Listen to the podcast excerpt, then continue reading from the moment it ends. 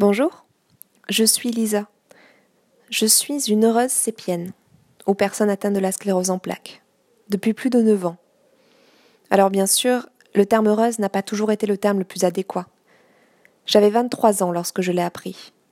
L'âge où l'on se croit encore immortel. Pour ma part, j'ai refusé tous les traitements allopathiques.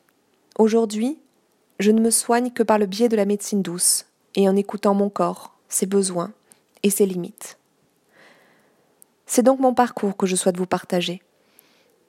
Car j'ai finalement choisi de regarder celle que j'appelle ma meilleure ennemie, non plus comme un drame et une fin en soi, mais comme un nouveau départ, et comme une véritable alliée. C'est mon histoire que je souhaite livrer, et un désir de délivrer un message d'espoir, de rencontrer, échanger, partager avec des personnes sur ce même chemin. Alors j'ai commencé un blog, il y a bientôt un an, ma meilleure ennemie.com et une page, Facebook du même nom, où je publie un chapitre par semaine de mon histoire. J'écris aussi des articles pour raconter telle ou telle expérience en médecine douce, quelles sont mes philosophies de vie, mes aides au quotidien. Car je suis persuadée que nos maladies sont là pour nous dire quelque chose, pour exprimer un mal-être, un besoin, un manque d'écoute un manque d'écoute de soi. Je crois fortement en la relation corps-esprit et travaille de plus en plus de personnes sur ce chemin. Aujourd'hui, je voudrais aborder le chapitre 15, qui est donc l'entrée dans la phase de tristesse, dans la période de tristesse, et vous présenter une autre forme de traitement de la sclérose en plaques, du moins celui que moi j'ai choisi. Alors pour rappel, dans le chapitre 14, je précisais le pouvoir des émotions et surtout à quel point le fait de les retenir pouvait nous impacter. Suite à une deuxième poussée, à peine quelques mois après la première, j'entrais alors dans la phase de tristesse. J'étais donc à San Remo pour finir mon stage. Et ce stage se finit tant bien que mal vers la fin du mois de juillet. Je rentrais en France avec soulagement et enthousiaste à l'idée des vacances qui m'attendaient. Mais rapidement, une nouvelle onde de choc vint s'abattre sur moi. Mon compagnon de l'époque marquait de plus en plus de distance avec moi, n'arrivant certainement plus à s'y retrouver dans notre histoire, alors que mon attention ne tournait plus qu'autour de cette maladie. J'étais obnubilée par l'idée de refaire une poussée et de revivre ce traitement de la sclérose en plaques préconisé par les médecins. Du coup, chacune de mes actions était menée en pleine conscience, en cherchant à suivre les recommandations médicales. Autant vous dire que je ne vivais vraiment pas avec légèreté.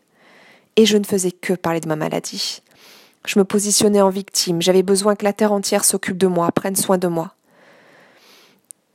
Alors, même si j'avais senti que ma relation amoureuse avait pris un autre tournant suite à cette annonce, je n'y avais pas vraiment prêté attention sur le moment, tout à mon combat pour traverser ces épreuves. Mais un jour, ce fut mon père qui vint me voir, et qui prit le risque de me questionner sur cette histoire sentimentale. Mes parents, on va dire bien plus avisés et ayant plus de recul, sentaient tous les deux que cet homme était en train de me quitter.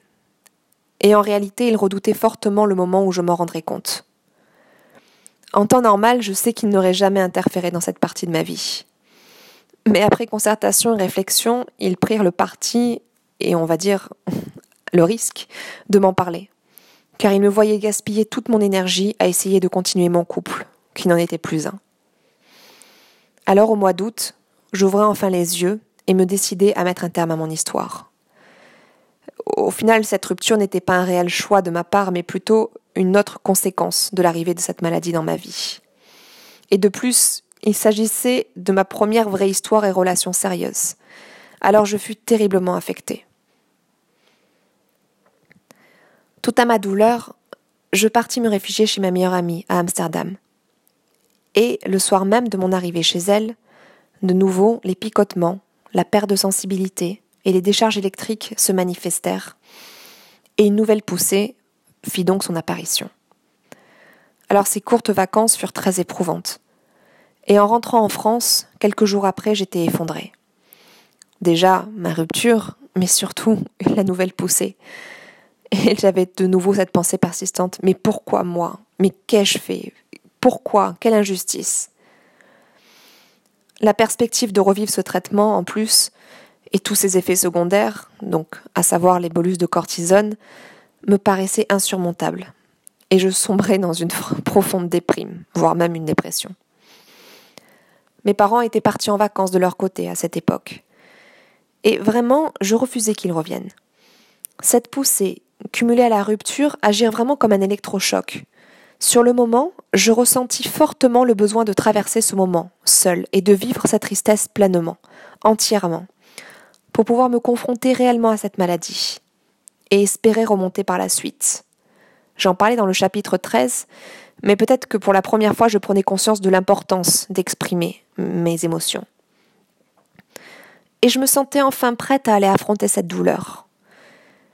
Et alors, pour le coup, je me laissais sombrer réellement. Mes crises de larmes n'avaient plus rien de colérique, mais j'avais vraiment une profonde détresse face à, ce que je considérais comme une injustice.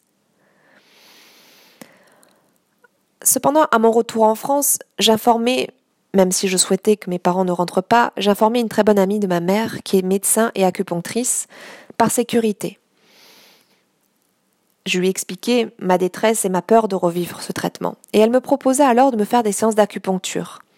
Selon elle, de par sa connaissance et son expérience, il était possible de faire quelque chose à l'aide de cette médecine chinoise, que je connaissais très peu à l'époque, et que j'avais seulement testé une ou deux fois, même si mes parents en étaient très adeptes.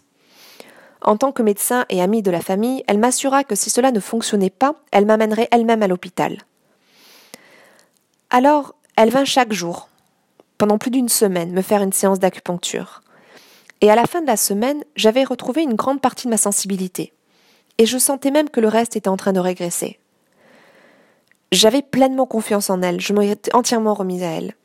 Et surtout, il ne m'était pas envisageable de retourner me confronter à la lourdeur du traitement de la sclérose en plaques à l'hôpital. Sans l'avoir conscientisé, j'étais prête à essayer une autre façon de me soigner et de par mon environnement familial, l'univers dans lequel je baignais, à travers beaucoup de thérapeutes, etc. autour de moi, j'avais l'intuition qu'il pouvait y avoir d'autres alternatives. Mais cela à la condition aussi de me libérer émotionnellement. Alors je passais beaucoup, beaucoup de temps à pleurer. Alors l'acupuncture, c'est quoi exactement? L'acupuncture, c'est une technique de médecine chinoise ancestrale. Les plus vieilles aiguilles en pierre à l'époque datent de 5000 ans. Et cette médecine a été importée en Europe par les jésuites au XVIIe siècle. Elle agit sur la circulation de notre énergie vitale, le chi, dans notre corps. L'énergie d'une personne en bonne santé circule de façon harmonieuse grâce au yin et au yang. Tout déséquilibre, lorsqu'un organe est trop actif ou, à l'inverse, déficient, crée soit une forme de blocage énergétique, un peu comme un embouteillage qu'il faudra éliminer, soit un vide énergétique qu'il faudra alors réactiver. Que ce soit dans le cas d'un trop-plein ou d'un manque, cela se traduit par des symptômes, des douleurs, des insomnies. Alors en séance, l'acupuncteur, suite à un examen approfondi par le biais d'un entretien préalable, de l'observation de la langue, du teint, de la palpation du corps et de la prise du pouls, se renseigne sur l'état énergétique du patient cela lui permet alors de savoir quels sont les organes touchés et les points de passage de l'énergie qu'il doit aller stimuler, avec de fines aiguilles, pour fortifier cet organe et rétablir l'harmonie. D'un patient à l'autre, pour le même symptôme, ces points peuvent être complètement différents. Je ne pense pas qu'il s'agisse d'un traitement de la sclérose en plaques en tant que tel, je suis même sûre. Mais ses effets sur nos organes vitaux et sur nos émotions doivent certainement pouvoir nous apaiser. En tout cas, pour ma part, cela a très très bien fonctionné. Et c'est d'ailleurs après, par la suite, vers là que j'ai décidé d'aller. Alors, la médecine orientale a toujours considéré que le psychisme et les émotions étaient en connexion étroite avec le plan physique. Les tensions psychiques se convertiront toujours en tensions physiques. On en revient à ce que je disais dans le chapitre 14, tout ce ne s'exprime pas, s'imprime. Alors notamment dans le cadre du stress, du chagrin ou de la colère. Ces tensions s'expriment en physique, en contention physique. On le revoit. La médecine orientale distingue, elle, cinq entités viscérales, psychiques, qui sont rattachées aux cinq organes. La colère est reliée au foie, la joie au cœur, les soucis à la rate, la tristesse au poumon et la peur au rein. En fonction des manifestations psychiques, l'acupuncteur pourra déterminer l'organe qui est atteint. Et en le rééquilibrant énergétiquement, cela pourra améliorer grandement l'état psychique. Par conséquence, par exemple, si je suis en colère, je bouillonne intérieurement, mon foie finit donc par être affecté. Plus mon foie devient atteint, plus ma colère s'intensifie et je la ressasse intérieurement, entraînant une rumination mentale, des insomnies, une mauvaise humeur. Le fait de rééquilibrer mon foie peut me permettre par la suite d'y voir plus clair, de me décharger plus librement de cette colère. Elle est donc plus présente dans mon corps peu à peu et je peux la vivre de façon plus lucide. Et donc peu à peu mon psychisme s'apaise aussi. Et c'est un cercle vertueux, de la même façon que l'autre était un cercle vicieux. L'acupuncture agit aussi sur ce qui concerne les inflammations, ce qui est notamment le cas lors d'une poussée. Cette amie de ma mère, qui me connaissait très bien et depuis plusieurs années, connaissait ma sensibilité. Elle savait donc que j'étais à même de me laisser complètement aller lors de nos séances et que je répondais forcément bien à ce traitement. Dans tous les cas, pour moi, l'acupuncture fut une révélation. D'un seul coup, face à cette possibilité de traitement me concernant, ma maladie me faisait moins peur. Alors, il pouvait y avoir des méthodes plus douces lors d'une poussée qu'un bolus de cortisone. Je ne sais pas aujourd'hui si cela peut fonctionner pour tout le monde. Je pense que cela dépend de la sensibilité de chacun et de la capacité à lâcher prise. Le but de ce chapitre est tout simplement de présenter la manière dont j'ai vécu ce soin. Par la suite, je dois vous avouer que je n'ai plus jamais refait de bolus. Mais cela ne m'empêcha pas de sombrer dans une profonde tristesse. Comme je vous disais, le corps est une chose, la psyché en est une autre. Et pour ça, il me fallait trouver les clés, chercher et trouver les clés pour m'en sortir. Voici la, fin de mon chapitre 15. Encore une fois, j'espère que ce chapitre vous a plu. Si vous avez aimé, n'hésitez pas à le liker sur iTunes. Vous pouvez me retrouver sur mon blog mameilleurennemie.com ou sur ma page Facebook du même nom. Et n'hésitez pas à faire tourner ce chapitre autour de vous s'il y a des personnes qui peuvent être intéressées par cette médecine douce, que ce soit aussi en complément des médecines, de la médecine traditionnelle, parfois pour apaiser les effets secondaires que l'on a suite aux interférons. Je vous souhaite à tous une excellente journée et vous dis à la semaine prochaine. Au revoir.